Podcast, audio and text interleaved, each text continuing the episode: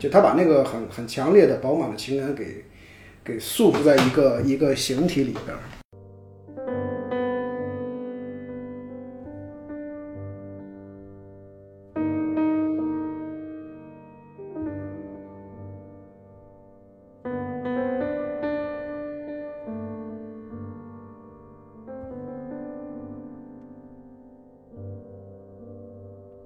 就是我看他的作品看过两三部就全都睡，不过这部影片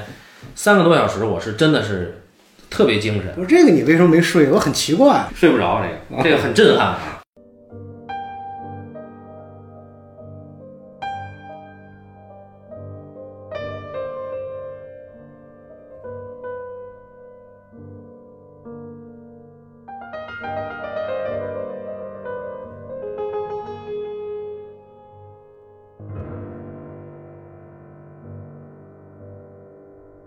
卢布廖夫他迟迟不动手去画，正是因为他产生了极大的怀疑。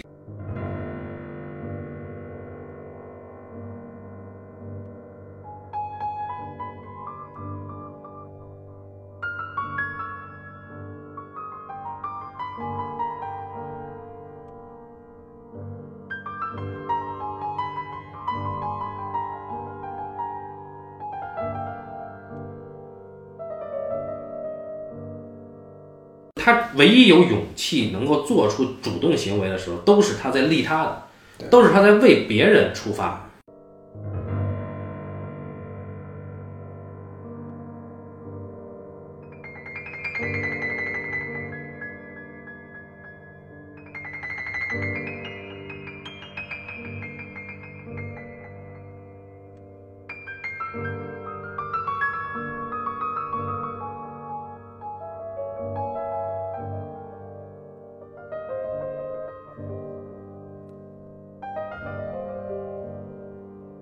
啊，您现在收听的是半斤八两，我是半斤啊。呃，我们今天继续这个信仰专题电影啊，信仰电影专题不对，信仰专题。呃，之前小青年提过要聊安德烈·卢布廖夫，然后刚好呢，我在资料馆看过一场安德烈·卢布廖夫啊，一百一百八十五分钟的应该是。那首先那个我来到了小青年家里啊，进村扫码排队排了半个多小时啊。小青年跟大家打个招呼吧。大家好，好，那先鸣谢一下啊，鸣谢一下红毛老师、一棒老师，还有福伦先生啊，慷慨提供书籍资料啊。本来我那个之前，呃，已经都周二了，我在群里边问我说那个，我说就问红毛和一棒，因为呃塔科夫斯基的那个《雕刻时光》啊，一共出过三版，我手里那版呢是人民文学出版社那版，然后我就问我说这个新版译者换了，啊，区别大不大？然后红毛说大，我说我说那那那有多大？我就当时我就已经害怕了，因为马上就要聊了。然后红毛就说就说我拍给你看一看，我就说你拍那个第二章的前两页吧，因为我正翻到那儿，我就已经看不懂了。然后他就拍了，他拍了两版，拍了一个繁体版，拍了一个简体版，跟我手里那版都有区别。然后我才知道我手里那个人文出版社那版啊，不是从俄语直接译的，翻译的有点别扭，所以那个里面有些具体的词，你比如说他说，呃，大自然之王，这个我就不明白，我说大自然之王是什么意思？然后在这个呃再版的这个呃横版简体版就说人类这个呃自然之王啊，就是他他加了一个限定，那我知道这说的是人类啊，因为他本来那个塔夫斯基说的是。呃，就亚当和夏娃，相当于是被流放到这个这个土地上嘛，他要逐渐的认知啊，他他在强调艺术和科学都是对世界的认知，然后呢，亚当和夏娃作为人类的啊、这个呃所谓的自然之主嘛，来到自然，他要不停的去认知做这个行为，他是从这儿开始讲艺术的特性的。然后我说那赶紧赶紧那个闪送给我一本吧。然后红毛就问还要不要别的，我说那塔科夫斯基这个关于卢布廖夫应该没有别的了。他说还有啊，他说有一有一本书叫《七步半》，啊，这是一本书啊，这里边就会每一部影片都介绍。然后我说哦还有那怎么办？我说那你把这个也闪送吧。然后这个时候一棒出来了，一棒在群里说关于塔科夫斯基有这么几本书，啪啪啪啪，我说我一本没看过，因为也来不及全都就就比如说买啊或者闪送，可能可能都有点麻烦。然后呢，一棒和红毛就帮我去找电子书，呃，曾经做客到我们节目福伦先生啊，就给我提供了几本电子书，所以呢，先明谢一下大家啊，要不然这个资料不会这么不会尽可能的全吧？好，那我们现在要聊这个作为信仰专题的一部影片。啊，这是塔科夫斯基的第二部作品啊。呃，那小青年很早就看过这个影片，你你也是从事呃这个这个行业的嘛，你也是干这个的，那肯定干哪个的呀？这就干这个的嘛。你看卢布廖夫，肯定有你的不同的更深的体验，所以就先不让你说话啊。我我我先跟大家介绍一下影片信息啊。呃，一九五九年，莫斯科有一个修道院，它名字叫安德罗尼科夫修道院。这个修道院开设了安德烈·卢布廖夫纪念馆，也就是说，安德烈·卢布廖夫的画儿被官方正式呃认可吧，或者说被官方正式拿出来强调，呃，是在是在一九五九年，前苏联当局呢，它是为了向全世界来宣传俄罗斯文化，他们当时的想法是决定把卢布廖夫当成俄罗斯的达芬奇去做推广的，所以呢，当时大张旗鼓的啊做了这个纪念馆。要知道，卢布廖夫的画儿在一九五九年之前，只有一个人来前苏联，呃，算是旅行考察吧。这个人是马蒂斯，是马蒂斯在苏联先发现了卢布廖夫的画儿，觉得非常厉害，才引起了前苏联当局的重视。然后前苏联当局决定利用卢布廖夫的这个艺术成就，向全世界推广俄罗斯文化。当时就形成了一种风气，啊、几乎任何一幅被苏联历史学家喜欢的圣像画，都会被认为是卢布廖夫画的啊，其实不是啊。 然后，一九六零年初，大概一九六四年的时候，呃，刚刚拍摄完《伊万的童年》的塔科夫斯基和他的编剧康查洛夫斯基两个人呢，在一次酒局中提出来，是康查洛夫斯基说的，说要不咱们写一个卢布廖夫吧。啊当时塔科夫斯基觉得不太可能，这事不太现实，因为关于他的关于这个中世纪圣像画画家的资料太少了，所以他当时没同意。到了第二天早上，可能这个酒醒了，塔科夫斯基说：“咱们现在开始干吧。”啊，然后剧本呢是由康察洛夫斯基主要执笔的啊，当然后来拍摄的脚本跟剧本的区别非常大，以至于康察洛夫斯基呃不太认同影片的完成的影片啊，这也是艺术上的差距。那这里边要提到的一个小插曲啊，就安德烈·卢布廖夫这部影片，它有一个序幕，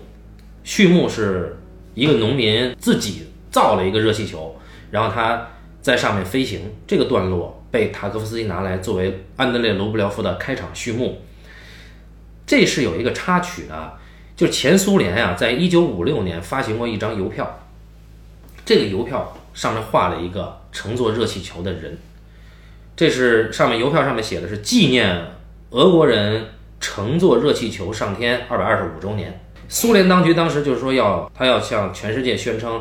他们世界上第一个发明并乘坐热气球上天的人是俄国人啊，所以当时有这么一个插曲。那塔科夫斯基呢，呃，用这样一个东西作为他影片的序幕啊，可能是一种巧合，就是在第一稿剧本里啊，本来啊他们是想画一个农民插着翅膀从教堂的顶层往下飞，嗯，摔死了。但是塔可夫斯基觉得这个东西特别的做作，那怎么办呢？他想到了热气球，然后剧本呢，第一稿剧本是这么写的：是卢布廖夫帮助这个农民飞起来的，嗯啊，然后这个农民后来摔死了以后，是卢布廖夫把他埋葬，并且一直严守着秘密，嗯，哎，是这样的啊，这个插曲。然后我继续向大家介绍这个影片啊，大概在一九六四年九月，这个影片开机，一九六五年十一月拍摄结束，一九六六年的八月，三十多岁，三十岁出头吧，塔尔科夫斯基完成了第一版的剪辑啊。他把这个素材是二十余万英尺的胶片呢，剪成两万英尺长啊。他第一版的剪辑，也就是后世的导演剪辑版，一共长二百零五分钟。在剪辑完成送交苏联前苏联的那个当局审查的时候啊，被权威就是无情的批评，要求删减修改。理由包括不限于，比如说片长过长啊，然后缺乏历史准确性啊，然后部分段落晦涩，啊，节奏缓慢。还有人说他刻意揭露俄国农民的悲惨不堪的生活呀，啊，诸如此类的理由。哎，塔尔科夫斯基确实呢，在他们提出的大概二十多条的修改意见里边呢，改了大概十六七处，但是还是不行，要求他再改。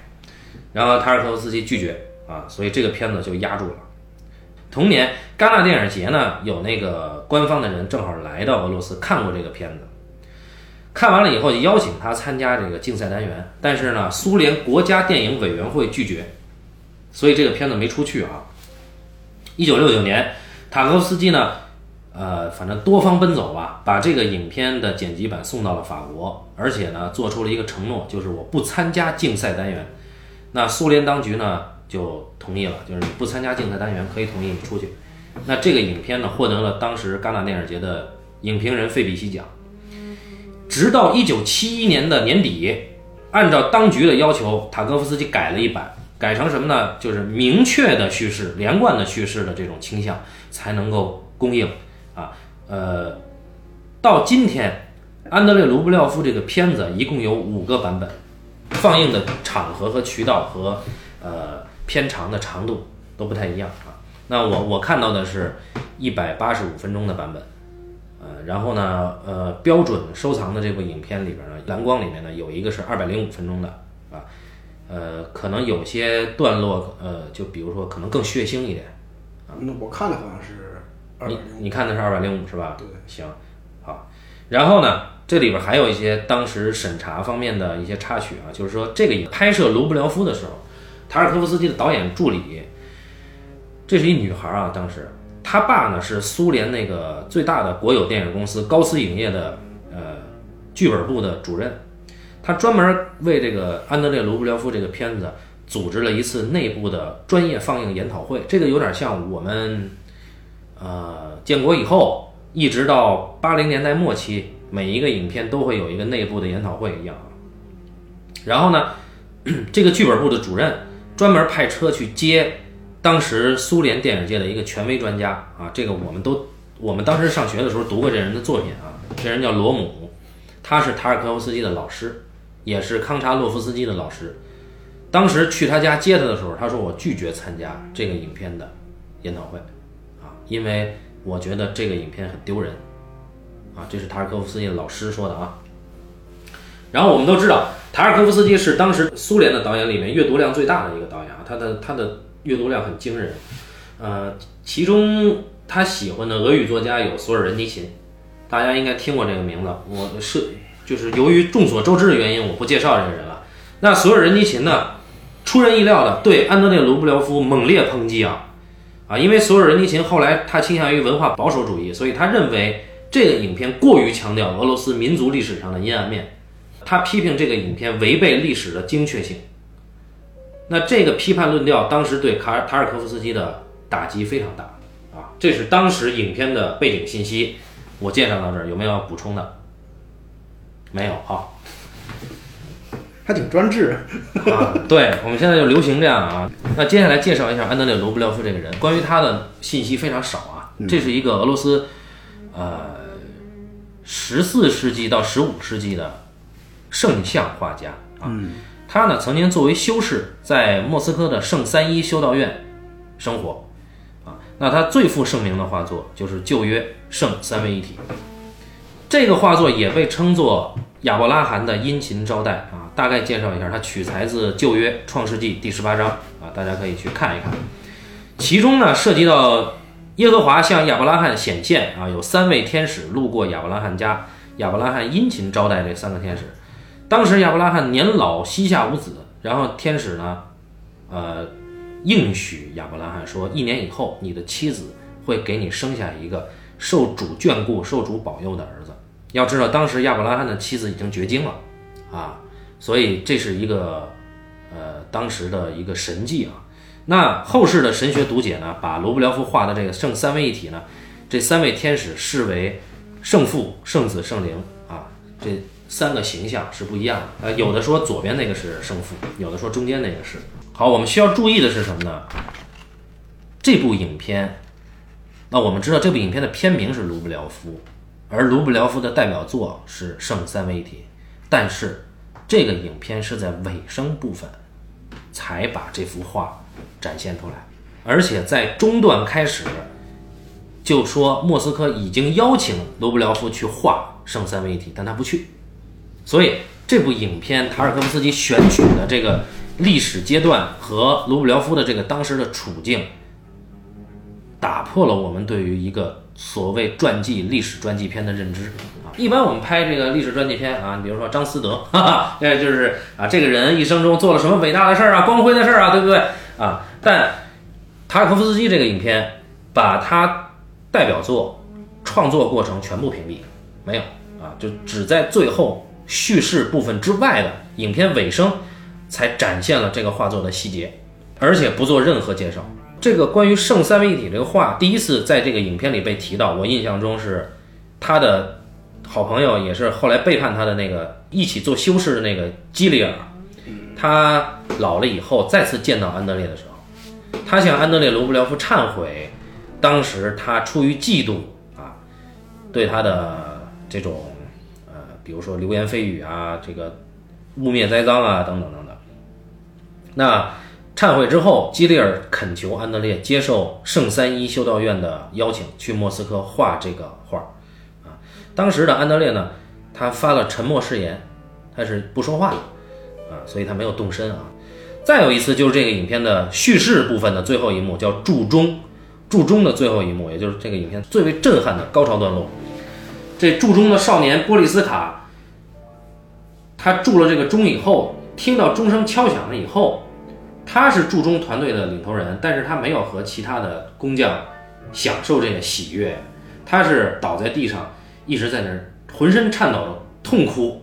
这个时候啊，我们发现安德烈是在这个时候才打破了他的沉默誓言啊。这个时候抱住波利斯卡，安慰他说：“咱们俩结伴去莫斯科，你铸钟，我画像。”哎，那这个时候他才打算动身去圣三一修道院。然后这个时候，镜头缓缓地摇向旁边儿已经烧完了的这个木柴堆，然后再叠化到罗布廖夫遗存画作的细节展现。啊，那一共就提过这两次啊。那这种取舍很有意思。好，那这里边提到了另外一个历史人物，就是那个希腊画师啊，那个也是一位大师。呃，费奥凡，费奥凡格列克，约公元一三三零年到一四零五年，他是拜占庭晚期的壁画家、圣像画家和细密画家啊。呃，早年在君士坦丁堡和克里米亚从事这个呃宗教化的工作。到一三七零年开始，他在当时的罗斯域内工作啊，就是罗斯啊。十五世纪的莫斯科画派受到过呃费奥凡的影响。那这个人就是邀请安德烈·卢布廖夫跟他一起作画的那个老头儿啊。那还有最后一个要介绍的呢是历史时间坐标，我要给大家提供一个这个故事发生的历史时间坐标啊。这个故事一共大概有九个段落，它的时间节点选取的是公元一四零零年到。一四二三年啊，它九个段落是不连续的，但是故事没有超过这个时间段。在罗斯领土里里面啊，罗斯民族呢，当时还在鞑靼人的统治之下，就是蒙古啊、突厥啊，那那个过去叫鞑靼，呃，有局部的战争非常多。当时罗斯还没有没有从鞑靼的统治之下独立出来啊。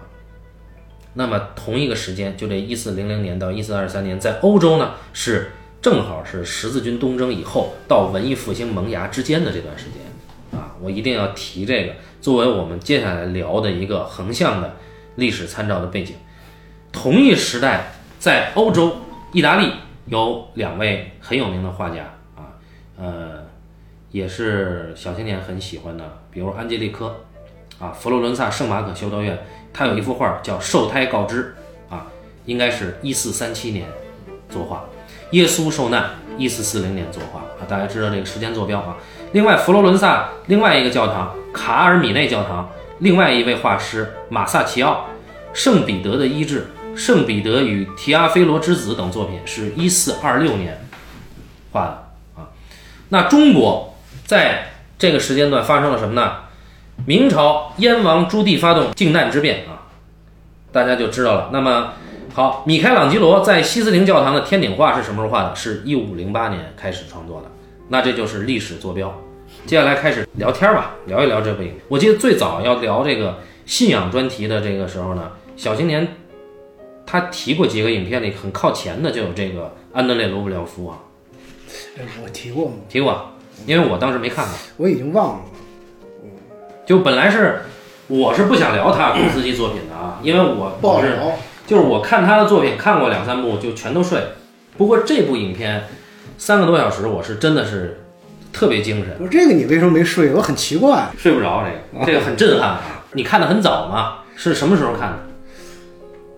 我还真忘了。但是我我跟你说，那个我是是我在那个上大学的时候，我们那个就是系办公室的一个会议室里边儿嗯放了一堆画册，就是当时那个进口画册呢是是嗯不会随意外借的。啊然后呢，因为我当时跟嗯老师关系比较好呢，就就会会可以有那个权利去嗯，去那个办公室看那些画册。也是一种特权啊。对，他偶偶然间咳看到过那个卢布廖夫的那个那个画册，嗯但是呢，这个美术史里边对他的记载极少极少了，因为当时整个美术史都是以西欧美术史为主嘛。那你看的那个画儿有感觉吗？当时我当时觉得画得挺好，但是当时我，因我当时喜欢的是那个，主要是还是那个像乔托呀，然后就是安吉利克、弗朗西斯卡他们那那那一波的，然后而且那一波人的那个那个作品量也很大。就是他们关于他们的记载啊，然后他们的作品啊、图片呀、都很多。然后呢，安列卢布廖夫呢，然后就是他的介绍非常少，非常有限。嗯然后呢，我是偶然间见过几件他的作品，然后很特别。当时那个，特别是中世纪乔托，呃，当时那那那那一派的画家的画呢，都很亮丽，其实。然后呢，呃颜色是吧？对颜色很亮丽，然后。就当时看了呃卢布廖夫那画也黑乎乎的，而且他画那个那个那个人非常的瘦长，然后那个脑袋呢特小，就跟那个枣核似的。啊我当时就觉得这，就是这个画挺挺很奇特，但是呢，当时不知道它是它是它是它是一个就是当时俄罗斯时期俄罗斯的一个一个圣像画家。嗯然后我是等于是这次又看的时候才一下意识到，就是说他呃，你知道就是说那个那个俄罗斯和整个呃西欧的艺术家其实有很大的差别的，就是俄罗斯的画家就从古至今他们呃他们的呃作品都。比较，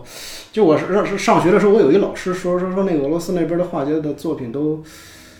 都傻大黑粗的，傻大黑粗啊。对，就是说他画画不讲究，然后很很很很很生猛，很很粗劣。嗯然后呢，你相比到那个，就是到了那个那个，就是西欧那一派的画家，就是相对来说他们就会很讲究。很讲究，你知道吗？很讲究，就是说那个技法上会比较的比较的讲究那样的。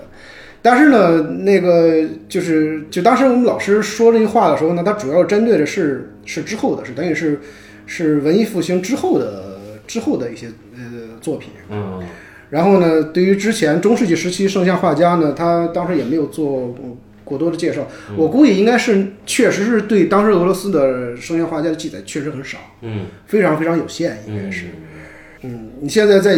有句的史料里边查，几乎就几几几段话就介绍完了。对对对。对，然后这是我对他的一个初步印象。后来呢，我记得是最早最早时候看的时候，我其实第一遍是，我现在回想有点是半睡半醒的看着，嗯，就是就是塔科夫斯基电影特逗，就是你每次看完吧，你就觉得看了，但你又觉得特模糊，你知道吗？就是你能记住他好多运镜，但是这个。讲什么什么事儿啊，或者讲了一些什么样的情节，完全都是模模糊，跟做梦似的。嗯然后呢，等你就是他的电影你看过第三遍之后，你才能够慢慢的发掘到好多细节的东西。就是卢布廖夫，因为我看了有三四遍了吧，然后也是最近这一次看才发现啊，有好多过去的，就好多过去看完之后那个印象其实是有有有差有误差，你知道吗？嗯。然后这次再看的时候，等于是你把那个误差给纠正过来，才知道哦，其过去的时候看完之后那个那个那个印象可能有些有些偏差。就你的认知和状态也有变化。对对对对对，是这样的。然后，然后所以前两天又重看了一遍嘛，重看了一遍才发现啊，好多事儿其实是是这个样子的。对，那有意思的是，就是在在苏联的当时啊，是首先是他们自己并没有多重视，这个圣贤化，嗯，而就是你好像就是你自己有这个财富，但你你不知道，你不知道它有多值 钱，啊直到马蒂斯来了以后，啊，就觉得非常震惊，就就是这个时期有这样伟大的一个，它其实是是这个东西，它是它是我觉得与自然环就生长环境有很多关系，包括它当时所处的那个政治背景，嗯，受到的影响有很大关系啊、然后其实其实比如说，呃，你看那个那个罗伯廖夫的那些作品，就是他其实有那种有很就是有有被那种呃塑封的那种很强烈的情感，就压抑的那个那个感觉。嗯，就他把那个很很强烈的饱满的情感给给束缚在一个一个形体里边儿，嗯啊，然后那个整个的，因为我们不知道他那个作品产生之初到底什么颜色，啊，是不是对那对，个现在嗯是修复就的，是因为我们看到的所有的，就是包括西欧的，呃，中世纪时期的石壁画，都是被风蚀之后的嗯退化的颜色，看着很漂亮。但实际在最早他们刚画完的时候，颜色非常鲜艳，嗯，就是不见得是我们喜欢的样子，嗯，它可能被被呃被这个经过经过呃岁月的侵蚀呃之后呢，它慢慢的那种鲜艳的颜色褪去了，嗯，它留下的是那种非常漂亮的，嗯、灰灰的那种那种颜色的时候，嗯就会它它人人去观赏的时候，它会更舒适一些嘛，它不会那么强烈和刺激，啊。对，但我看那个就是陈丹青老师他在那个局部呃局部里边就就专门提到安吉列科嘛，他确实说安吉列科的颜色就像跟你说的其他的那画家的颜色是有区别的，安吉列科也不浓重，也不也嗯对不艳。对对对对，所以安吉利科的对然后那个正好卢布廖夫他也是很很暗的对啊，也也不是艳丽的颜色。啊，但是他俩的境遇也不一样，因为安吉列科到晚年是甚至可以被委任为主教的啊，虽然他没做。呃对那卢布对廖夫倒不是， 卢布廖夫确对，就是你会觉得安吉利科的整个的升天过程没有那么跌宕起伏啊，就是就是你在那个卢布廖夫的作品里边，你可以看到苦难，你知道吗？嗯，就是他有那个苦难的东西。嗯，所以说你看影片里边，他始终在强调，就包括他跟那个他那个就是那个希腊的那个那个那个老师叫费奥凡费奥凡争辩的也是这个东西，就是他认为上帝应该是仁慈的，但是费奥凡认为就是说，呃，你的圣像画应该是是是严肃的，是威严的，甚至是具有恐吓的那种那种性质的存在。他说上帝应该是一个非常威严的一个形象。嗯，啊，然后呢，他说呃所有的人进到教堂里后，里边之后感受到的其实是那个庄严肃杀的那种那种感觉。他用这个石壁画来震慑他的他的民众嘛。但是那个那个那个那个卢布廖夫就不这么认为，他觉得那个所有人来到这个教堂里边祈祷的时候，他应该感受到的更多的是温暖和爱和关爱。嗯，这一段很有很有意思，就是他是受难嘛，就对他把他以那个俄罗斯的方式拍摄了耶稣受难的那个过程。对对对在在那之前，费奥凡和卢布廖夫俩人在论辩，对对对论他们对于宗教的认知和在作品上怎么体现宗教。对，怎么体现就是你对上帝的那个情感啊。嗯，那呃，感觉上费奥凡呢比较精英主义，就是对就是说呃，他觉得大多数人都是蠢货啊，然后那个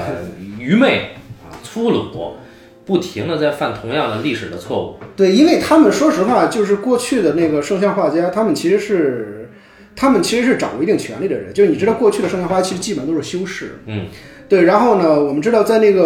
呃，就是中世纪时期是黑暗时期嘛，是欧洲的黑暗时期嘛。就是说，在那个时期，一方面就是说，就是具有绝对权力的是是是是教会嘛。教会具有绝对的权利，然后呢，其次是是是贵族皇权，然后才是底层民众，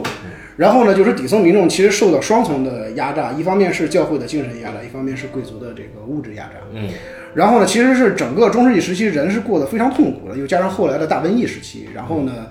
就是民不聊生。在那个时期，恰恰呢，宗教呢没有起到一个很好的一个一个救赎人的一个作用。嗯，就是我们知道那个时期有一个特别，呃，就现在看有很荒唐的叫叫叫救赎券嘛，啊、啊、他们要要花钱买那个救赎券，然后其实就等于是教会的一个变相的一个压榨民众的一个方式嘛。那就买券儿了啊。对对对，包括我们知我们知道的那个整个的十字军东征，其实也是以上帝的名义，其实是在就他们以上这名义说是要收复失地，嗯，实际上也是一个变相的一种侵略战争嘛。然后就是说，所有的一切都是以上帝的名义发生的，然后长时间的对民众的就是欺压和凌辱，其实都是以上帝的名义来进行的。嗯，对，所以说在那个时期、就是，就是就是我看这个这个电影的时候，我其实没有把它当成一个传记片来看，它也不像是一个传记片。对，它其实在描写一个一个一个一个信徒的一个一个一个成长过程吧，可以对这么说。对对对，就是你知道，就在那个时期，就一开始的时候，他是个他不是一个很很有名的一个，就呃，卢布廖夫不是一个很有名的一个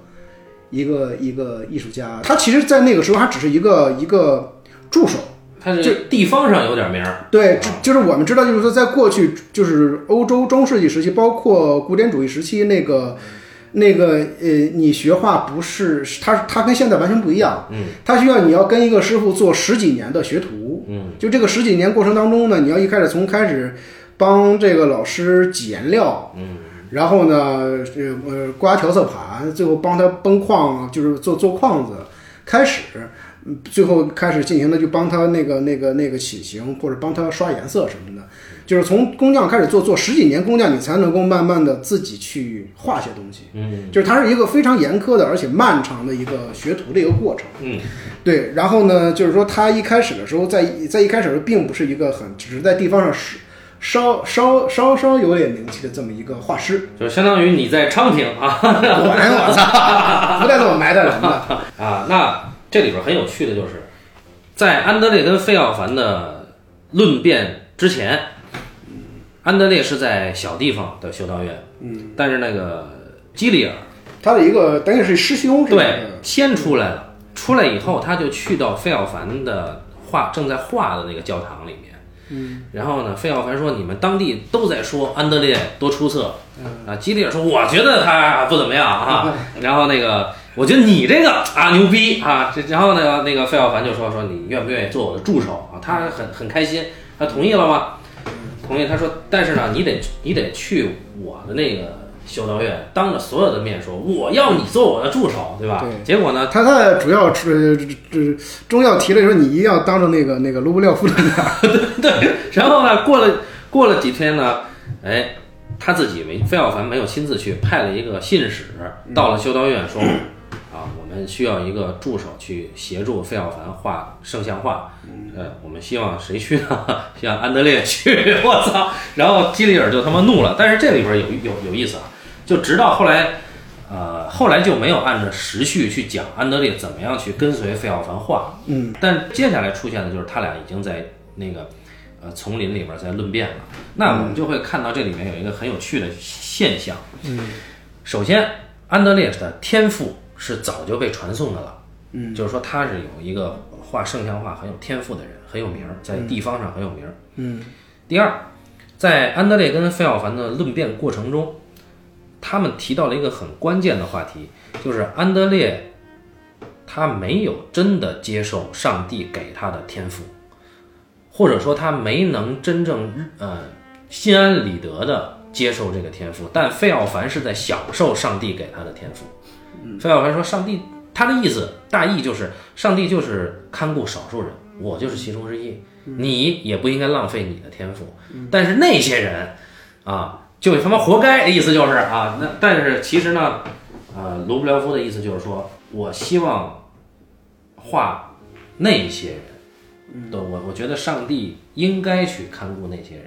嗯只只 是我我希望他能在我的画作里显现，嗯但就像你刚才说的，费奥凡他要画的是另外他理解的上帝的那一面。他这里边儿很有意思的，就是我们要折回去说一下啊，嗯，就是当那个基里尔去找那个费小凡的时候，嗯，他其实那个那那那一段里边儿，他最后给了那个那个费小凡的耶稣的，就是他画的耶稣像的一个、一个脸的一个特写，嗯对，然后就你可以看到他画的那个耶稣是非常一个刻板，就是线条非常的僵直，嗯，然后很很很刻板的，就是说你其实我看的话就觉得像一个嗯挺挺好的一个活儿，就是说他他那个作品里边是没有灵魂的，就是说他是一个技巧非凡的一个画师，嗯嗯，然后包括后来他的言论里边，就包括到了第三段，就是说，呃，安德烈的激情的这这这个章节里边，他们那个论辩的时候，你会发现其实就他的作品为什么是那个样子的，的，正是因为他，他不像安德烈一样，就是说他对人没有那种那种呃怜悯，对上帝的所谓的所谓的敬畏，就是怎么说呢？就是我觉得他对上帝的那种。那种敬畏是出于一种职权的敬畏，他不是那种发自内在的那种、那种情感的那种、那种东西。嗯，也就是说，费奥凡的理念基本上可以用“理所当然”四个字。对对对，然后，然后我们今天说可能有点儿 精英主义吧，对，对，因为这个东西里边儿其实那个谁也有，是那个基里尔也有，因为基里尔在那个第二章节流浪艺人的时候，因为流浪艺人是被基里尔出卖的嘛，对他给他举举报，举报了嘛，举报了嘛，操，最他妈烦这种人。啊然后，然后呢？因为当时是是那个在他们在那避雨的时候，那个流浪艺人调侃了一下这个这个这个三个修士，嗯然后呢，基里尔就非常生气，说了这么一句话，说上帝创造了教士，魔鬼创造了流浪艺人。对然后紧接着他就出门去去那个告密去了。对，那这块儿当时没表，对对对对，然后就去告密去了，然后接着那个那个那个那个士那个来了几个那个士兵，就把这个流浪艺人给抓走了。嗯，然后呢，就是说，其实这场戏里边儿一开始有，就是这个章节里边儿有一场戏我特喜欢，就是三个修士从那个从那个从从那个外边儿要进屋的时候，这个时候啊那躲个雨，对镜头一转呢，给了那个屋内一个一个全景，对，它其实是一个众生相。嗯，给了一个当时俄罗斯人民的一个众生相，就是你看到的是三个修士进门之前呢，然后呢，他把这个镜头转过去给了这个众像，你会发现当时俄罗斯的底层民众的生活状况非常的，嗯，非常的糟糕，嗯，对，然后三个修士呢就就是进到这个地方来之后呢，就会你会明显感觉到一个阶层的一个差异，嗯，对，然后呢，流浪艺人去调侃的时候，就是说他们就是说，你知道底层人只有这么一种消遣的方式，嗯，然后呢，在那一个时刻里边，就是说这两个有着绝对阶级差异的呃这呃三个人，三个人，然后和这些民众同在一个屋檐下的之后，就是说暂时处于一个平等的状况里边，你知道吗？然后那个流浪艺人去通过这种调侃，其实是为了拉平这个呃阶级差异的。嗯啊，然后呢，就是你紧接着下一场戏就是基里尔说完这句话之后，出去出门之后，然后一会儿呃来了那个官兵把这个流浪艺人带走了，然后同时底层民众的快乐被夺夺走了。嗯，这个时候雨停了，然后三个修士。离开了这个这个这这个这个木屋的时候，那个那个丹尼尔回头跟他们说：“祝你们好像快乐还是什么。”然后所有的人都是非常木然的去对看着他。整个那个、呃那个氛围就变了，对对对对，然后你会发现，就是说，就是底层民众的喜悦和他们的和他们的痛苦，就在那个一场戏里边儿，一下就是短短的几分钟之内，它展现的非常的非常的自然。对，然后那个那个时期，我看这场戏，就这个章节里边儿，就让我很动容的是是这一个连贯的戏。对，嗯，所以他在他在那个空间里边儿镜头的走法是不一样的，他出去以后还给了一个就是前后景的一个，对对对对对对，在后景里边儿，那个那个官兵把那个流浪人驮在马上，在河的对岸嘛。嗯，但是那个时候雨出了那个很厚的雨雾，对对对啊然后在对，那个雨幕帘里边儿，啊、对对就是他们在树底下，对。远处是那个对暗堤，而且他们是处在一个平行的一个视角里边，嗯，然后呢，就会你会发现这里边有一个绝对的一个一个一个阶级差异的，对，然后那个基里尔的所有的作为呢，其实在强调他的身份的，就是我是一个修士，其实我跟你们不一样，嗯，说句不好听，就是打心眼里边就没瞧瞧得起你们，就是这么这么这么这么那个那个什么的，就是他们认为就修士，就包括教会的呃教会的神职人员，其实，在那个时日绝对的认为，就是说我们是上是是上帝的是上帝的上帝的助手，就是我们是替神办事的人员，神职人员嘛。对，说你们呢，其实就是我们替神来办事，就是说我们相当于是我们和神是在一个啊， 在一个地儿的。对，所以说他们就是就是那种优越感是是是是骨子里的那个东西。所以安德烈，所以那个卢布廖夫其实是很很特别的一个修饰，你知道吗？就在整个影片里边，你会发现他他充满了这种纠缠。嗯，你知道吗？就是说，呃包括到了他那个第四个章节，第四个章节节日的时候，你会发现，第四个章节我是特别喜欢第四个章节的，就突然之间那个那个整个电影的那个那个静态，啊嗯，就动起来了。嗯，就是非常激烈，就整个第四个章节一直处在非常非常有节奏的这个韵律当中对，，本来穿着衣服了，他都他妈脱了是吧？啊，对，然后还让一女的给骚扰了一下，啊啊。然后呢，你会发现，就底层民众通过这样的方式来获得快乐。然后呢，就是安德烈就尾随一个女的进入一个一个房间的时候，被那几个那个男的农民给抓起来了。然后呢，安德烈在那个时候就诅咒那个女的，说说说说你们这是这是纵欲是亵渎上帝，嗯然后我要诅咒你们怎么着的。然后这个时候那女的就就上前啊，强吻对，强吻了他。啊！然后呢，并且说了一些我我忘了当时具体他说了什么。他说爱有什么区别呢？对对对吧呃，安德烈说得爱上帝嗯，啊，然后我们人跟人应该是兄弟之间那种爱，哈哈哈对对对对对对。然后就像他和达尼拉那种啊，对对对对，吧其实，在那个第四个章节里边是等于是以是对于他的信仰的第一个，呃，也就是说，如果从第三个章节安德烈的激情，就是他和那个费小凡的那个激烈的激辩，是他咳信仰动摇的一个起点。嗯，然后到了节日的时候，等于是以就开始撬动他这个信仰了，就整个这个节日这个事件。他的呃身体是很诚实的。对身体很诚实的。然后呢，就是这一一系列的发问，包括那个那个那个那个漂亮的女人对他的一些举动，使他开始对自己产生怀疑了。直到第二天早上，他回到那个那那个人群当中的时候，他的他在船上，对他的朋友们去问他说：“你昨天晚上去哪儿了？”他没有说他去哪儿了。呃对啊对，你管着我去。对，你要知道，就是在在在宗教这个系统里边，谎言是一个非常大的罪，嗯，你知道吗？所以说他那个时期，就是他有那种羞愧感，就是非常复杂的情感。然后在就这个时候，就在这个时期，在这个时候，突然之间，就是官兵在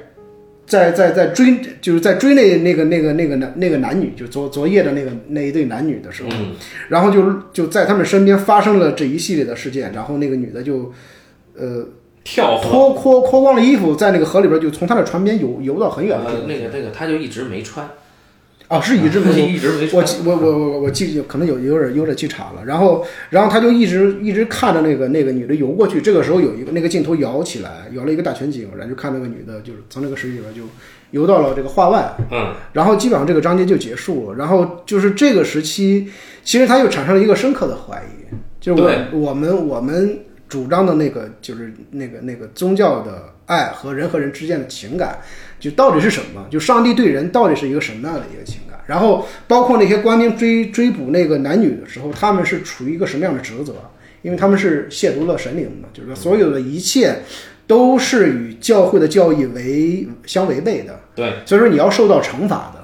然后你想想，但是你回到这个这个呃人群当中的时候，这个女人跟他说的话就是爱是没有差别的，嗯，人和人之间就是应该有这种爱。然后但是呢，教会里边认为你们的这种爱不叫爱，叫欲望，啊，然后呢，就是说他其实有点禁欲主义那个东西吧，对，这个叫淫邪嘛，因为你没有在他的那个宗教的观念里边，你没有被祝福，你对你也不是婚礼，嗯，对，你是出于这个欲望为目的的一种交购啊，所以我操，教狗，最后都要审判你，对吧？ 啊就这意思。对对对，但实际上，就是天亮以后抓他们的那些官兵是那个大公的，嗯那个官兵嘛，就是就是那个叫什么大公忘了，就是弗拉基米尔大公，对对那那对，嗯也那是个他应该呃是应该是他去的东家，对他去画圣像这个东西啊，对对对对对对。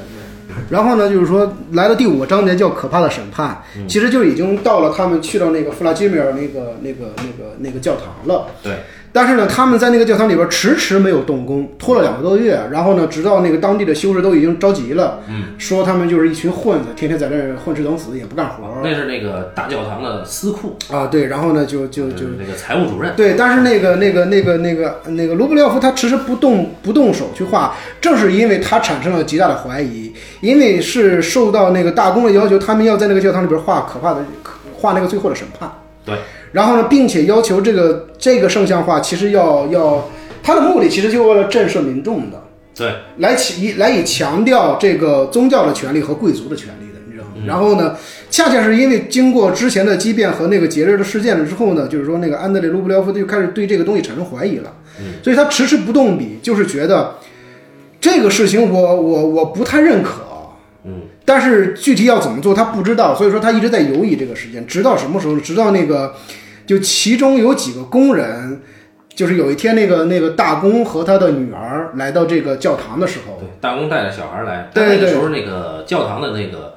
呃石匠的活儿刚做完，呃对你对看那个细节，那个雕花儿啊，对还有那个上面打的那个石那时对，等于是大公来验验验收了。候对验收那个石匠的工厂，对，然后呢，这时候听那个石匠说，大公的弟弟也在建一个这样的教堂对，，哦而大且公的弟弟跟他一直是宿敌啊，对，而且呢，让他让这些工匠呢去也去做，而且做的要比他们更更更好，给给他报酬更丰厚。对，所以说，大公呢出于嫉妒呢，就在半路截杀了这些人。他就是把这些人的眼睛刺瞎，对对对 他没有杀他们，这意思就是说让你失去干活的能力，对，就是你干不成才。啊，你就别给他干，对对对你只能给我干，对，然后呢，卢布廖夫知道这个事之后就非常气愤，就这这里边有场戏特别感人啊，就是他把那个颜料就一下泼在墙上了。嗯，然后这个时候进来一个疯姑娘，对，那个又疯又哑，对对，抱着一堆稻草的一个疯姑娘进来之后呢，看到这个抹在白墙上这些颜料之后，她就就哭了起来，你知道吗？就是说当时我不知道她其实是具体想要指向什么，但是那场戏确实极其感人。嗯，非常的动人的一场戏，就是后来一群一群修士、一群一群工匠站在这个房间的各个角落里边儿，然后这个这个整个这个这个这个这个疯女人就疯姑娘就是居居中在画面上抱着稻草躺在地下，然后就一直在痛哭的呃呜咽，然后就是当时就这个画面其实很很很感人的是，嗯对那个在在那个段落里边啊，呃，安德烈和他的最好的朋友，也是他这个兄弟之情的那个对象，嗯就是达尼拉啊，就他们一开始还他达尼拉和基里尔，嗯，一起去避雨啊，他们三个人在路上，嗯，然后这个这个安德烈他很依赖达尼拉，就一开嗯始他接到费奥凡的邀请要去做助手的时候，要去大地方去他让那个达尼拉陪他去，他就说：“哎，没有你，我他妈都画不了啊！”一大堆的上，说我怎么能没有你什么的？你看，你你别他妈 然后呢，这个这个达尼拉也就啪就流眼泪了，是吧？这然后哎，这会儿呢，达尼拉也在，但是显然达尼拉的作用已经失效了。就是安德烈他论辩的对象变成了达尼拉，他跟达尼拉说：“他说我觉得最后的审判，有些东西让我很恶心。”啊，我我不能画那些东西。嗯，达尼拉怎么说呢？达尼拉就是那种老生常谈，嗯，保守的，就是说啊，这个又不是说你想画不想画，也不是我让你画，这他妈最后的审判，那就是你你就得画这个呀。嗯啊，这首先大公要要求这个教堂有这个，再有最后审判是圣经里的呀。对啊，那场戏是在外面，是在稻田，然后呢远远麦田，然后远处有个骑马过来的人，嗯，就他在加强这个安德烈当时的那个内心的那个撕扯，就他的观念在在困住了，就当时他不知道该该不该做这件事儿，他就真的就一直是空白的。对那场戏其实拍的很好，因为它首先是在一个有点类似于丁字路口，然后呢嗯很对对开阔的一个稻田，对，然后呢你会发，但是你会发现它无路可去嘛。嗯，最后他肯定是画了的啊。对，它最后换了，它最后是被也是被然后迫无奈这个很有趣的就是说，刚才说到那个基里尔和安德烈在路上他们避雨的时候，基里尔其实是基里尔举报了那个流浪艺人，嗯啊，那个在流浪艺人那个章节啊，然后呃，塔可夫斯基用了一个浮现，就是说这个他用啊用了《红楼梦》的技巧，哈， 这个在在影片的倒数第二个章节才说出来，而且他是以圣经的叙事的方式说出来嗯的，就是。那个流浪艺人被处呃处刑了，就是他是呃割了半个舌头，啊对，舌头就剩一半了。坐了十年牢。然后他一直认为是安德烈举报了他，所以他要用斧子劈安德烈。嗯，但是安德烈当时是沉默誓言，他也不争辩。嗯啊，这个当时这个段落给我感觉特别宗教。嗯，啊，就一就是到底谁是有罪的那个，嗯，对吧？你被人认为是有罪的这个人，他没有争辩，嗯，他就默默的等着你这一斧子砍了你就砍了，嗯，然后这个时候基里尔在旁边就冲过来了，嗯，对吧？但有趣的是，基里尔没有认罪，嗯他是到最后才跟那个安德烈说说那是我点的，我是我举报的，他但基里尔没有对流浪艺人忏悔，对，他是对安德烈忏悔，对所以在基里尔这儿，即便他忏悔了，他也没有把流浪艺人当成是一个平等的人，对，所以这个，嗯呃，塔尔科夫斯基那个时候在拍这个影片的时候才三十岁啊，这是他的第二部作品啊，所以这个上帝给他的天赋，他妈他确实是在拍哈，嗯他要不拍他确实是亵渎上帝给他的啊不，这个不能多说，多说就觉得咱们啥也别干了。 啊，然然后就是你看他在叙事上是非常讲究的，尽管他后来的影片，他不是做那种戏剧性的东西，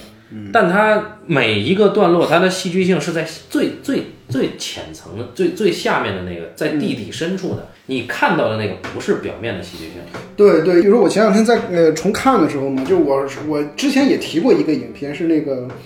是那个那个那个呃叫《上帝难为》嘛，一个也啊是一个俄罗斯的一个电影，三个多小时，他他他是那个阿列谢克日耳曼的导演的一部长片。然后就是说他，他他他非常的像，就是那个气质上非常的像。就那个电影里边，就是说他从头至尾，就是满屏都拥都是人在拥挤。然后呢，呃，但是呢，他埋了一条叙事线在非常非常隐秘的地方，就直到你最后整个电影看完之后，你才知道这个电影讲了一个故事。哦但你看的过程当中，你丝毫不觉得它是一个叙事电影。哦，嗯，他就是感觉你像看他舞台剧，人在那个舞台上就是张牙舞爪的去去做一些事情。嗯然后呢，其其实按其实那个那个那个那个那个塔可夫斯基的电影就就就就就这个对对对，就是你这个看样他他拍这个欲望，就是那个那个野河的那个仪式，嗯，呃，安德烈的就是他看到了那个男女，就整个那村儿里的男女就就各种的这个露天野河嘛，嗯，他当时有一个很漂亮的女孩儿，就是在、在那个丛林里边儿就被那个男被她的男朋友这个拖倒了嘛，嗯，然后安德烈在旁边就看看，然后他塔可夫斯基怎么拍这个欲望的？他修饰的那个长袍啊，嗯，沾上了那个火堆的火，对对对对，那场戏拍得特好。然后我们看那个长袍起火了以后，你怎么把它弄灭呀、嗯我操，那个让我看的特别的震撼，就是他他就是弯下腰来去使劲的去，他也没有太夸张的拍，他就是感觉这个不是第一次发生，但他就又确实起了火，嗯啊，然后就拍了几下，你感觉他拍的那个动作特别镇定，嗯，但那是火，对，就是他觉得哎没什么大事儿，这叫小火不要紧。 我操，不是这么想， 就是就是塔塔科夫斯基他不用效果的这个东西，嗯，他他是用啊这个呃作用在你的生理上，但没有让他表演出来，嗯嗯这一点太牛逼了，我操！而且这个演员他后来一直用，嗯就演安德烈这哥们儿、嗯啊，后来一直在用他。其实他一开始就是一个就是一个呃类似于那种特约演员那种啊，就不是很有名儿的那种嗯啊，所以呃很就这这个片子之前我看他像看镜子呀、看乡愁，我都睡得不行了。嗯，但这片子我操，从始至终就就就是经常就一激灵，经常就一激灵，就从来就不困。嗯，一身身的冷汗。啊，太他妈的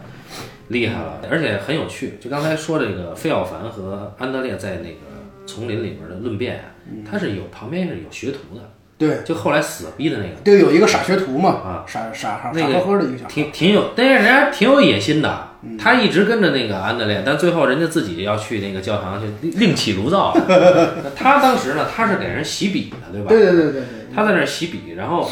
在那弄弄那个颜料，呃，你感觉那个耶稣受难的那个图，就那那个段落，嗯，是他想的，嗯因为当时安德烈在跟费小凡说话，嗯他们俩不可能想耶稣受难的段落，嗯，那个段落收完了以后，镜头给的是法，就这学徒法尔玛，嗯，为什么说是他想的呢？因为他那个笔啊，在那儿涮笔的时候啊，嗯，出现的那个白色的那个啊，那个颜料的那啊那个油墨顺着那个水，顺着水散开，嗯跟耶稣那个段落一开始，耶稣受难那个段落一开始，那个丝巾掉在水里边儿散开、嗯是呼应的。嗯啊，后来我看花絮，就是塔可夫斯基为了拍这个丝巾在水里散开的这个动势，嗯，他自己下去挖的坑，在那个水、嗯水沟那底下挖了两个坑。他说丝巾掉在水里，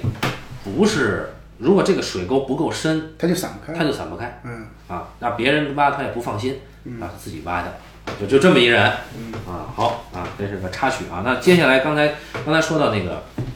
啊，权贵阶级的残酷对，啊，那那你看大公修教堂，我操，功德无量，对吧？嗯你这个不惜工本，那他弟弟也是更不惜工本，嗯请这些名将啊，是这个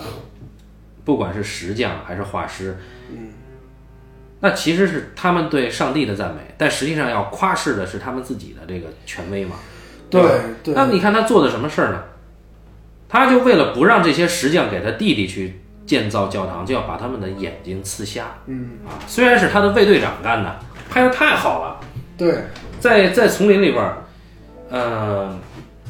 也是镜头好像就几个长镜头就把这个段落就带完了。对，而且我我就觉得他拍的特好一点是什么？就是那个那个那个，其中一个实际上被那个他的卫队长刺瞎眼睛的那场戏怎么拍的呢？是那个卫队长骑着马走到他身边的时候，一下用腿把他夹在那个对，马身上，嗯，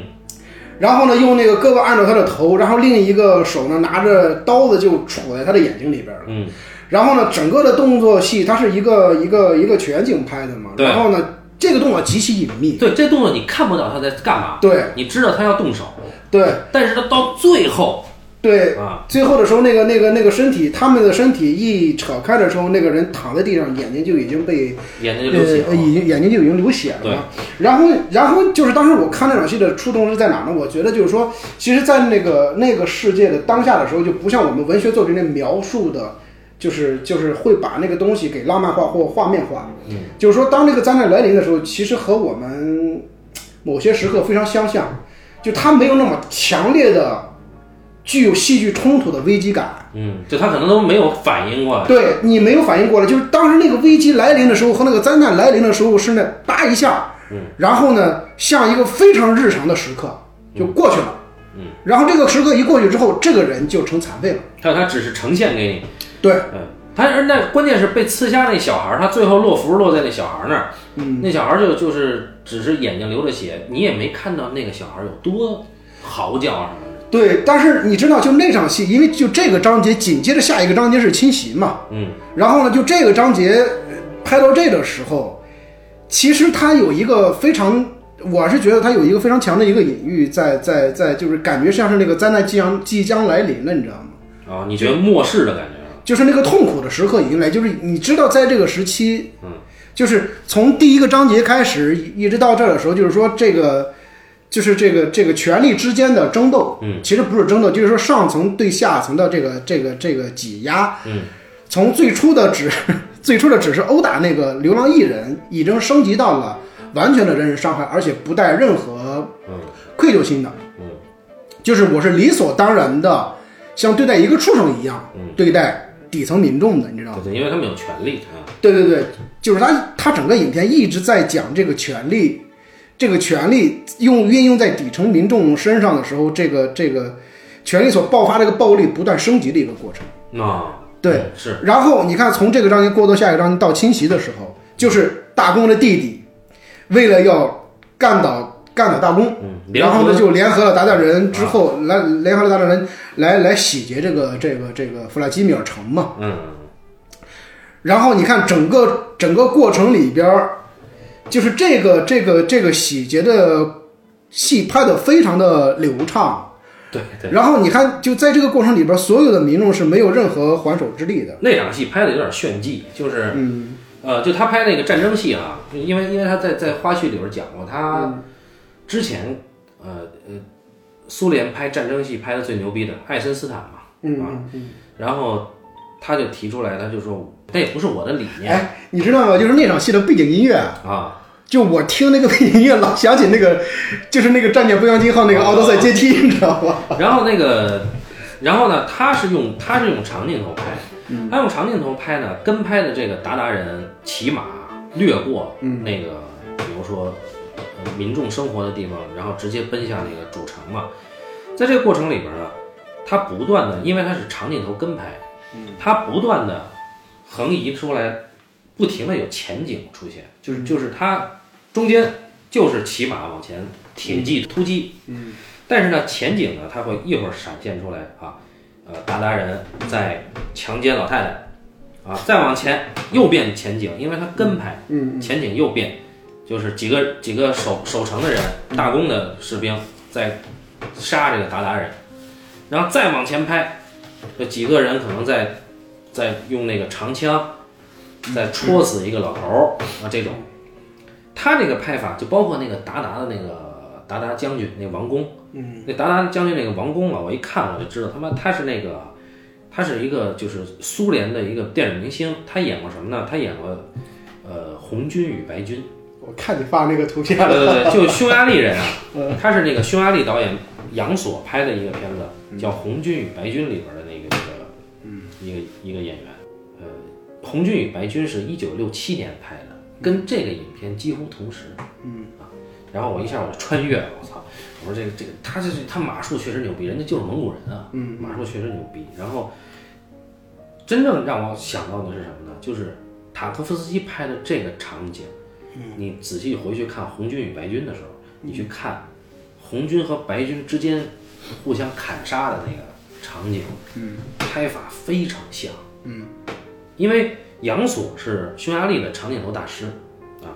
然后塔可夫斯基呢也是用长镜头的，他们拍摄战争场面，就是我是觉得很神似啊，嗯，就就是只不过杨索比他走的更实验性一点，嗯啊，所以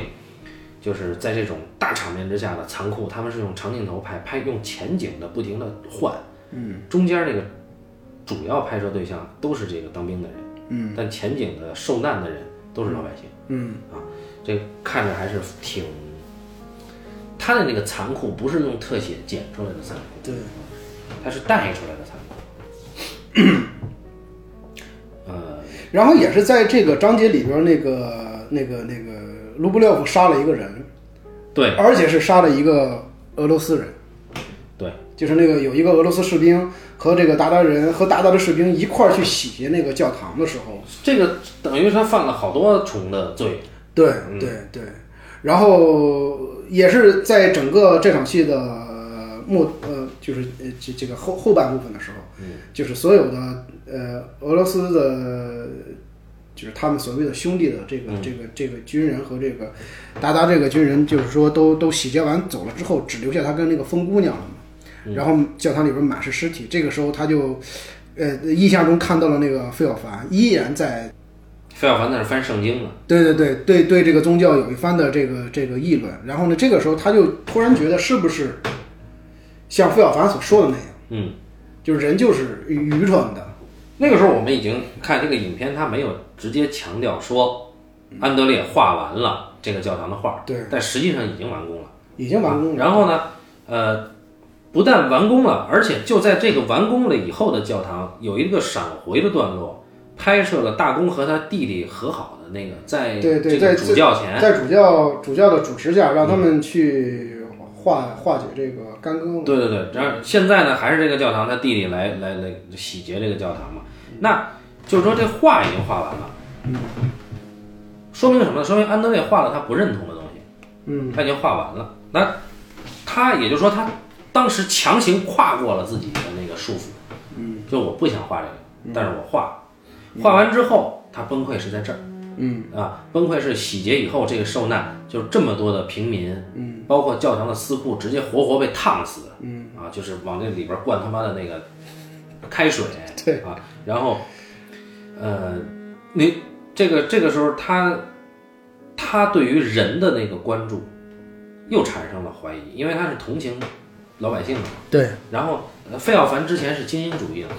他就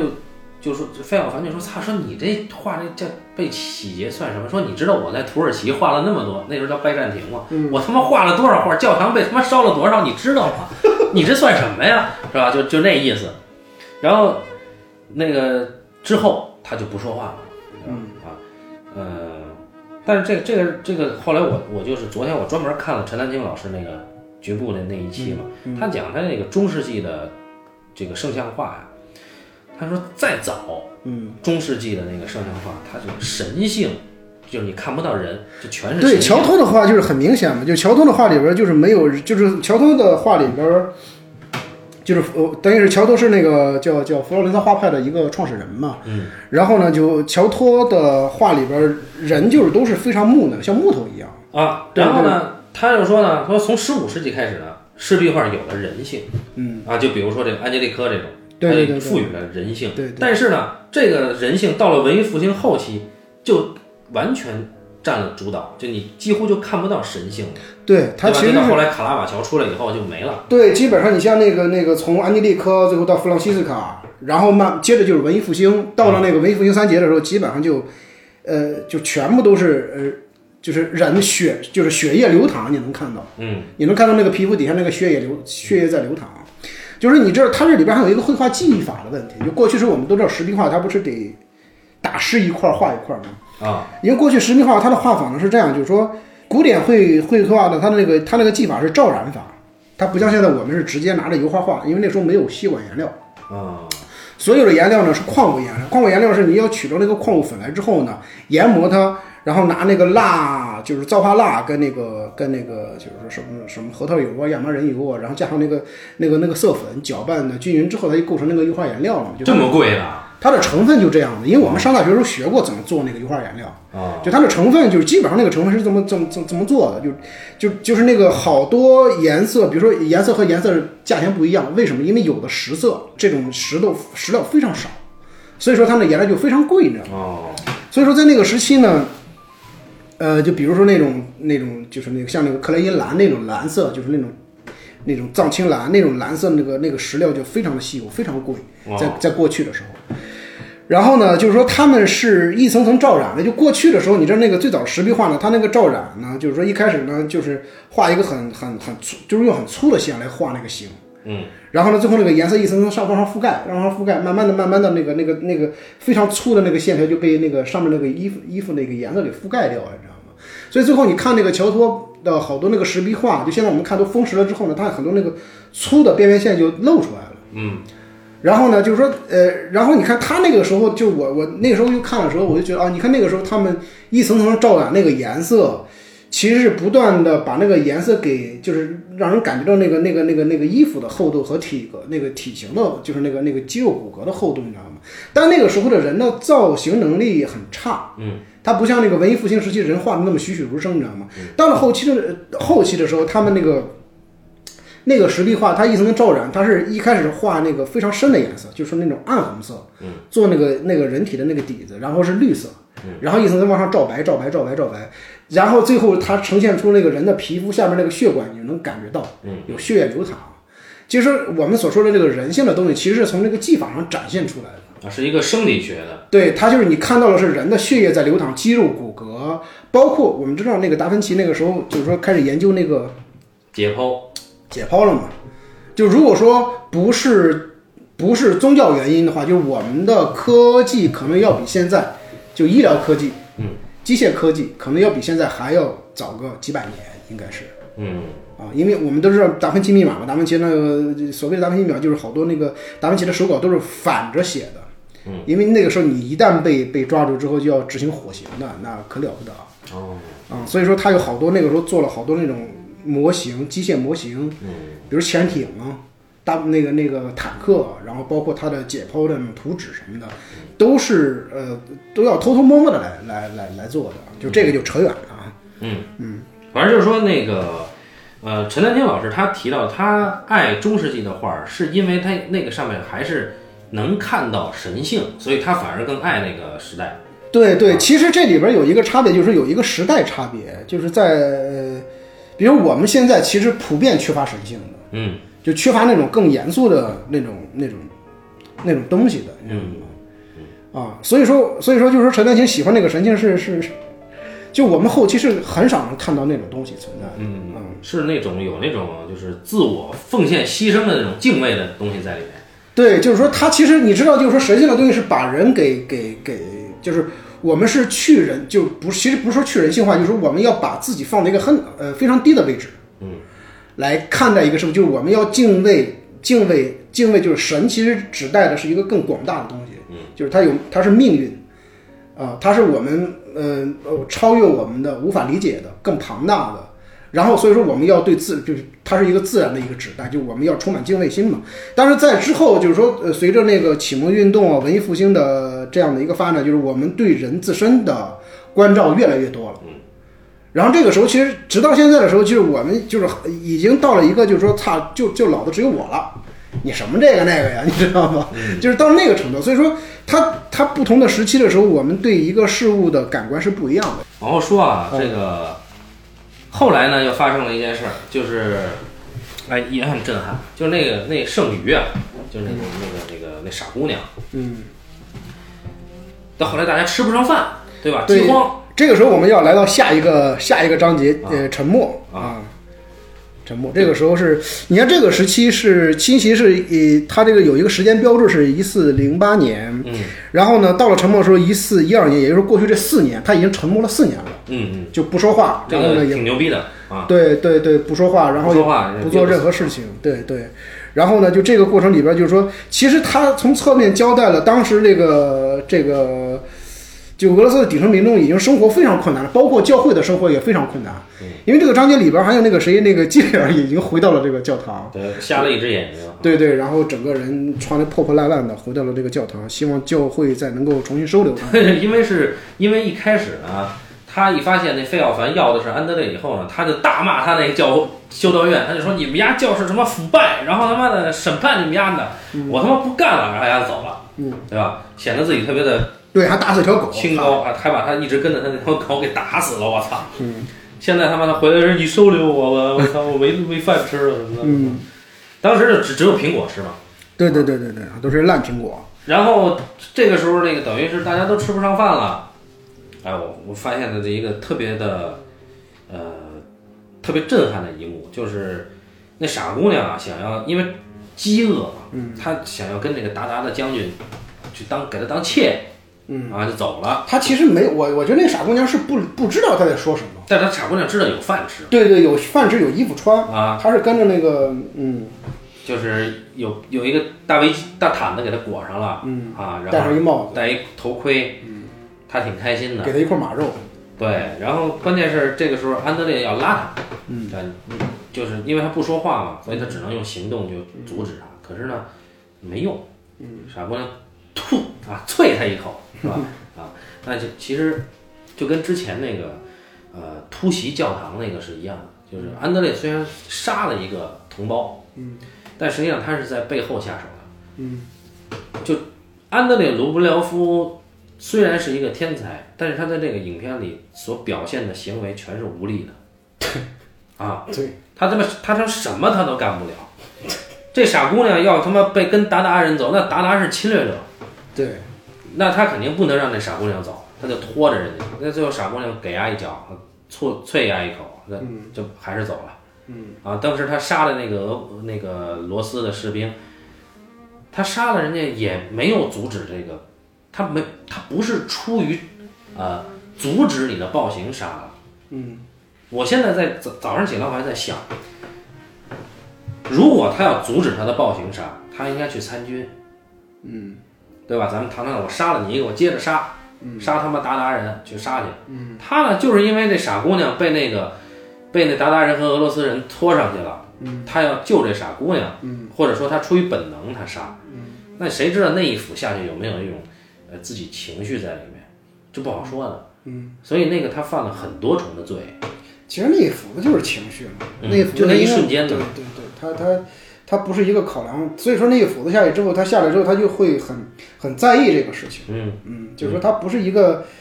就是在那个时刻你没有正义可言嘛。但作为一个修士，一个画圣像画的人对，夺取了别人的生命，对你犯了很重的罪，那我操！你在基督教里边你杀人，你我操，嗯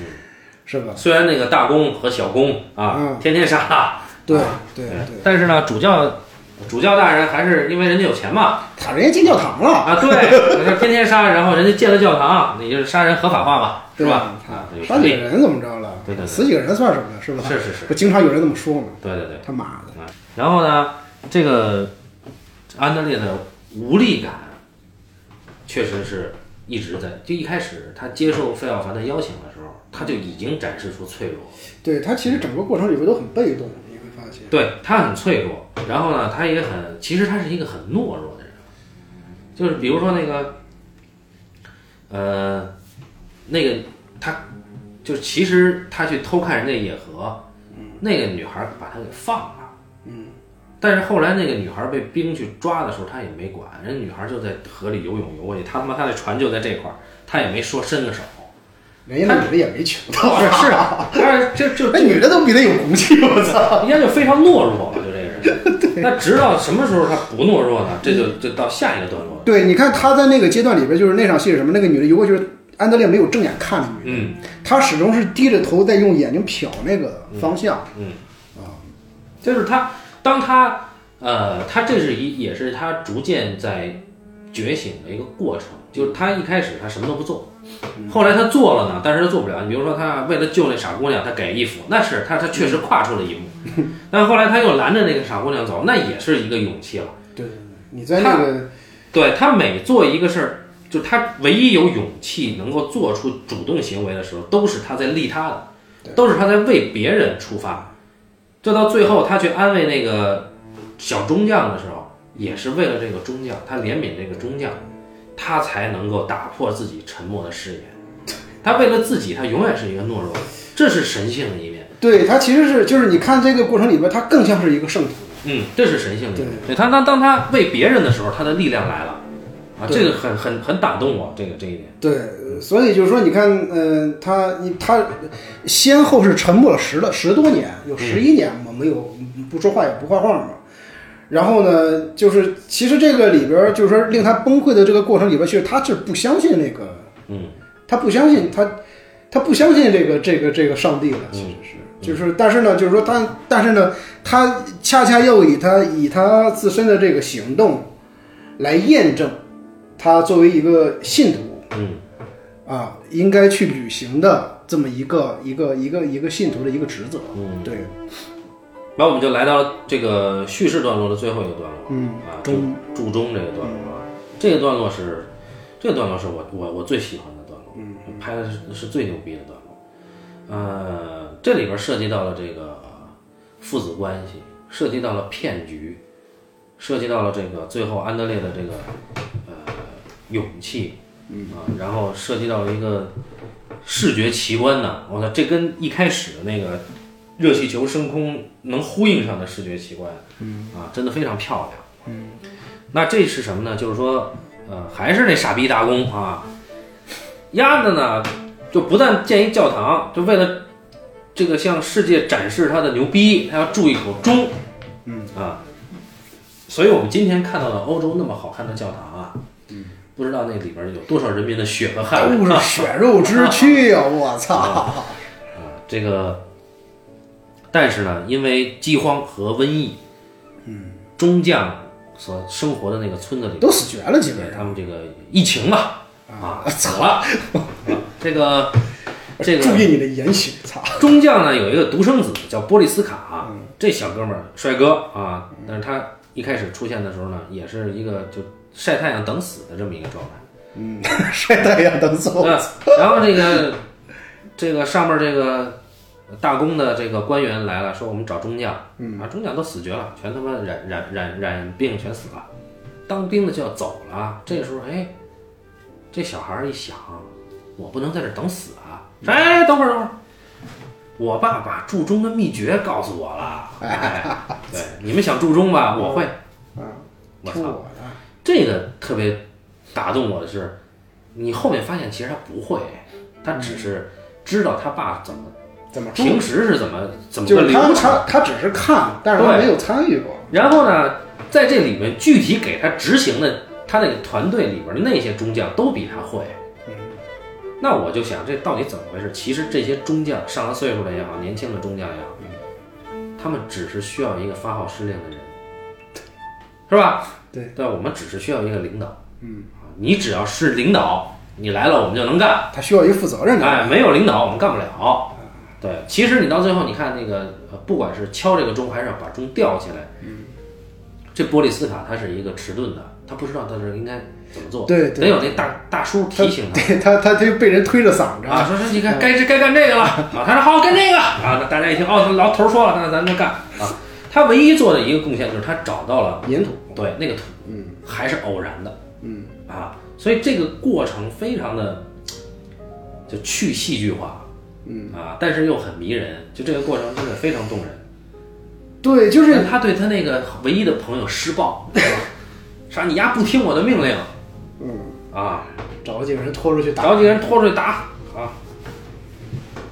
对吧？让他的叫声震慑所有的团队的人啊，让他们知道谁是领袖，是吧？杀鸡儆猴，我操啊，最会了。然后到这个压力很大，就最后你能不能敲响这个钟？住完了能不能敲响？压力很大，所以到最后钟敲响的时候拍的更神性。嗯，钟是什么时候响的呢？啊大大家在这等半天，然后那个疯姑娘，那傻姑娘，走过的时哎，她穿着一个蒙古贵族的服装，牵着马走过的时候，候，对，钟声响了，对，啊，她扭头一看，傻呵呵笑，哎，我操，这个时候响了，这妈响的太深了，这个，嗯啊，然后她哭了，是吧？这个中将，他是应该享受这个喜悦的人，但他哭了，嗯啊，他哭什么？他说我爸什么都没教我，丫是个吝啬鬼，丫死的时候丫把秘方带走了，嗯，啊，这个时候我们看到安德烈的勇气，他因为这个勇气是大于他杀人的那个勇气的，也大于他去救他去阻止那个傻姑娘跟达达将军走的勇气的，因为他发了一个誓言，嗯他其实打破这个誓言的勇气要更大。对他是什么？他其实这个沉默是一个赎罪的过程。嗯，就是这个赎罪的过程，其实我们就是，如果说我要我要向神起誓，我要赎罪了，以某种方式赎罪了，嗯，就这个赎罪到什么时候结束呢？嗯，他需要等这个旨意的，神奇，对，需要等这个旨意和神启的。然后呢，但是呢，就是说在我们现实生活当中，是不是真的有这个神启和旨意，你不知道。嗯，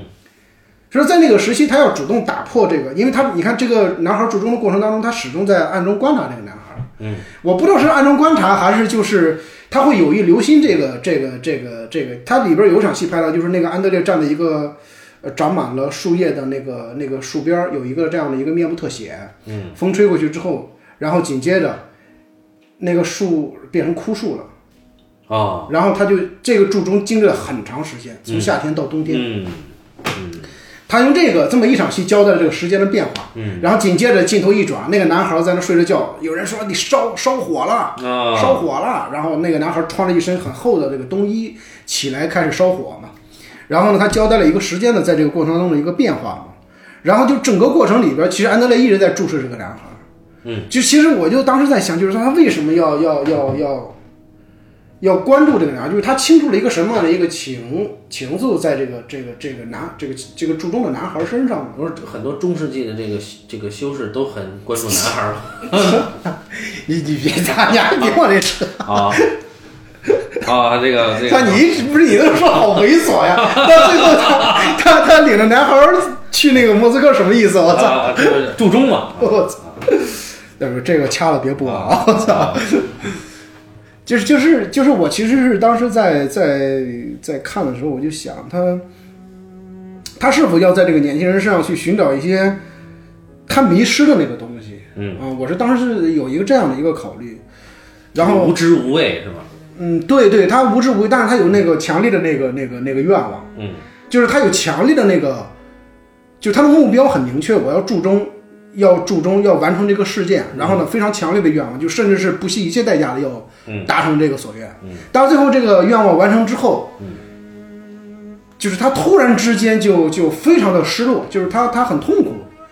就你要知道，在这个注中这个过程当中，这个时间越长，就是说他其实是每天被这个事件撑满了。你看他南方这个过程当中非常的，呃，很憔悴，很累，哎，对，也也很那个，有的时候也很亢奋啊。对对，但其实整个过程是很充实的。嗯啊，但是呢，他什么时候当那个钟注完了，嗯，敲掉了那个那个那个外壳上那个那个它的那个模子那个那个那个那个泥土嘛，那个整个一个非常漂亮的钟呈现出来之后，他其实表现得有点心虚，你知道吗？对，能不能想啊？能不能想啊？就是说样子很好看，是不是真的完工了？他突然之间就是你知道那个非常复杂的那个情感在哪时候展现了？就是说那个时候我们还不知道他不会注重。那啊对，那个时候对他那个塔可夫斯基，在这这个时候还是用了悬念的这个效果。对对嗯。然后直到最后的时候，你才发现哦，我知道那个那个就是他最后那个情绪来源在哪儿了。嗯，你也一下理解到，就是当那个那个钟在敲的时候，那个所有的贵族和大更来的时候，嗯他手足无措的在那个人群当中穿行，嗯，被那些工人推来搡去对的。对，赶赶赶紧啊的。交代他去做一些事情什么的，对。然后最后整个事件完成了，他整个人处在那个，就是他，你你感觉到他有肯定是有喜悦，有喜悦的，就是就是那个时候，我觉得就是那个男孩的状态很像一个艺术家的一个状态，你知道吗？就是说他需要达成这个目标，然后呢，就是他不为那个成果而喜悦，嗯就是他需要是为要做这个事情，就是这个事情很重要啊。然后呢，呃，我觉得那个最后这个东西可能是是有所触动吧，那个那个他过程中他其实也享受到了权利，就是一个是他，呃，施暴对他好朋友施暴那个男孩，对，那那另个另外一个就是我有一细节，就大公他很吝啬，嗯，就给了那些金属要融化以后铸这个钟了，对他说不够，他说我要银器对啊，我要足够的银，让那个大公拿来。那他在这个时候享受到了，他可以我给大公办事儿了，对不对？你让大公把银器拿来，对吧？我给你家注一中啊弄对哎个弄个有点银银子怎么把了？银器拿来，没有这个银器，这钟铸不起来，所以他就他就有一个能够啊反拿你一道的那个感觉，嗯他有那个有那个权力的享受在里边儿。嗯然后到最后崩溃的时候，他就特别的特别渺小，对倒在泥里面，对对扶着一个破木桩子，啊对，然后来来去去人没理他也，对对对对对，大家说他傻逼，我操！对，但是这里边有一个细节啊，就是这钟的图案，嗯，是圣乔治屠龙，嗯，啊，就拿那个枪插龙头嘛，嗯，那这个图案再出现过一次，是在那个突袭段落之后啊，嗯，那安德烈呀、啊捡起了一个画，他在擦，那个画是被烧了的，那张图就是圣乔治屠龙，哦，所以它这里边有个细节呼应啊。然后这个呃，塔尔科夫斯基在他的导演阐述里边说过一句话，他说：“对我们来讲，真正精神上的英雄是波利斯卡。”就像刚才你说的，为什么安德烈一直在关注嗯这个人？嗯，他代表的是塔尔科夫斯基的关注。他说：“真正的精神上的英雄是波利斯卡，就这个小中将。”嗯，他说：“影片意在表现黑暗年代如何激发出一种具有感染力的狂热能量，他在波利斯卡身上苏醒，为了铸钟而猛烈燃烧。”啊，这是他自己写的啊。你看他是卢布廖夫的一个传记片，但是始终这个过程当中没有没有一点说到那个卢布廖夫对待绘画的这个热爱，哎，对吧？那塔可夫斯基就是就就是，呃，有一本书啊，叫《安德烈·塔可夫斯基》，嗯，就是另外一个电影学者写的。他说说安德烈发下誓言啊，停止画画不是十十年多这个时间，相当于把上帝给他的这个才能给埋藏起来了。嗯，那他要做的是什么呢？是找回这个才能，继续为上帝创作，是这样一个过程。啊所以在这过程中，他没有展现他画了什么，嗯，几乎你就看不见啊，他画画东西。没有没有一一点都没有，所以它就不像一个传记片嘛。对，嗯，就这个这里边，你看那基里尔，他相当于他是相对他比较猥琐一点嘛，但是呢，他每次说话都是感觉他在说圣训一样，啊，就是说你这个啊，你不创作，你就是生活在原罪里啊，你违背了上帝给你的天赋啊，什么上帝创造神父，魔鬼创造了流浪艺人什么的啊，这这他这个说话一套一套的。然后我们说回到这个影片的序幕啊，嗯，就是飞行的农夫， 那个那个段落很有意思，就是我我当时看很震撼，就是。呃因为其实它每一部片子都有视觉奇观，嗯，但这个奇观啊，你这这相当于是现在的民科嘛，嗯，啊，你做了一个热气球飞起来，飞起来以后它没有那个喜悦感，它那个音乐出来的是那种特别恐惧的那种感觉，嗯嗯，啊，结果最后肯定他扎地扎死了嘛，这摔死了嘛，但啊，就是你人第一次飞到天上，这是一种僭越嘛，在中世纪，对，对吧？那他妈你能飞吗？那是天使干的事儿嘛，对吧？你丫飞上去了，飞上以后，他按理说应该是很爽的，嗯，但是他给的氛围、声音的氛围，还有这个农民的这个喘息的这个胆怯的这个感觉，很压抑，嗯啊，那个很复杂，就是说你按理说他的那个镜头跟拍飞上去以后拍对，哎，这很丰富，这个它里边一直在重复说“我飞了，我飞了，我飞了”，就是那个“我飞了”不是那种呃充满喜悦，嗯对它对其实对有有惊奇，对，它不是释放的那种，对，它其实有惊奇，但是又觉得很新鲜，没见过。嗯，然后那种对，那底下帮他的那个同伙儿就直接被烧死了。 对对 啊，我操，啊，这他妈相当残酷的，我操！就就一开始就说过嘛，刚才我也说了，就塔可夫斯基他说了，他说那个最早设计的是翅膀，嗯，就插着一个翅膀要飞嘛，嗯，但是他就想那个，他说他想在想这个人的心理，嗯，他说啊，一个人一辈子都想飞起来。啊，他在他在这个在在在嘎吱窝底下加了一对翅膀，爬到教堂顶上，哎，身后有一堆人要把他抓住啊，他就直接爬上去就跳了，因为他来不及想这件事。嗯嗯。然后他就想着第一个飞起来的人看到什么，感受到什么呢？塔科夫斯基他是这么说的，他说其实这个人什么都没看到，他跌下来就摔死了。嗯，这是他原来的设计，他只是感觉到自己的下坠出乎意料啊。然后在这一刻，飞行的激情和飞行的象征意义都没了啊。然后他觉得这样想更原始，但是呢，他他想这个呃翅膀这个东西太象征了。那他就想着把那用动物的毛皮，就也是像翅膀一样的这个呃素材构成做的缝了这么一个破热气球啊，但是呃那就就破一破这个所谓的伊卡洛斯的这个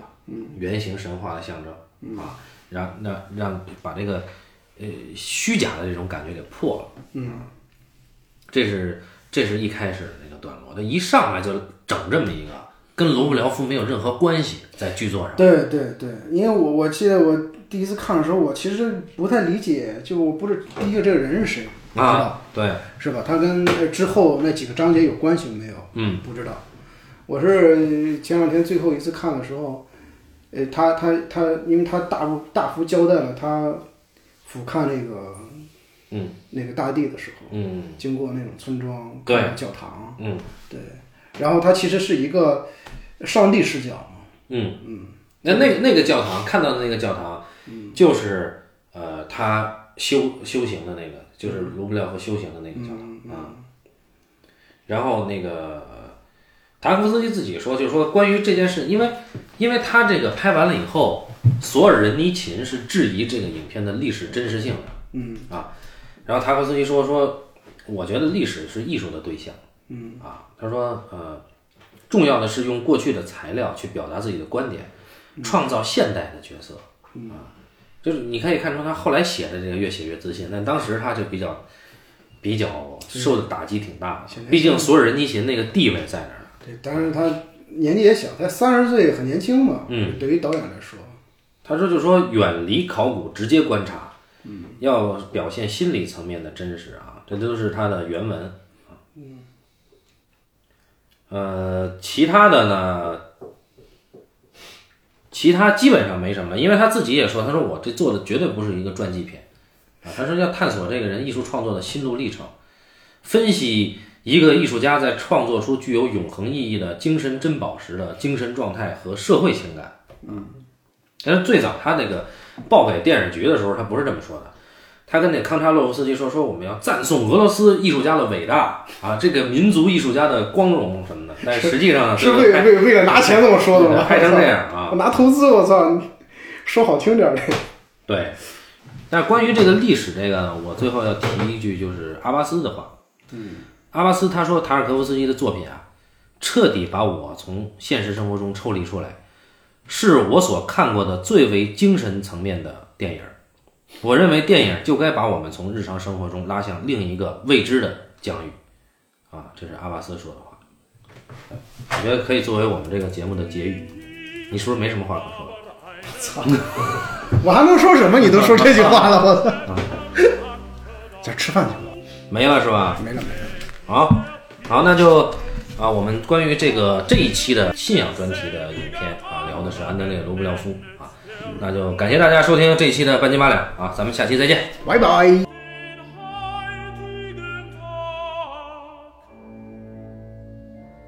Da ist erfüllet, das gesagt ist durch den Propheten Jeremias, da er spricht. Sie haben genommen dreißig Silberlinge, damit bezahlet ward der Verkaufte, welchen sie kauften von den Kindern Israel. Und haben sie gegeben um einen Töpfersacker, als mir der Herr befohlen hat. Jesus aber stand vor dem Landpfleger, und der Landpfleger fragte ihn und sprach, Bist du denn Judenkönig? Jesus zu ihm. Du sagest, Und da er verklagt ward von den hohen Priestern und Ältesten, antwortete er nichts. Da sprach Pilatus zu ihm, Hörest du nicht, wie hart sie dich verklagen? Und er antwortete ihm nicht auf ein Wort, also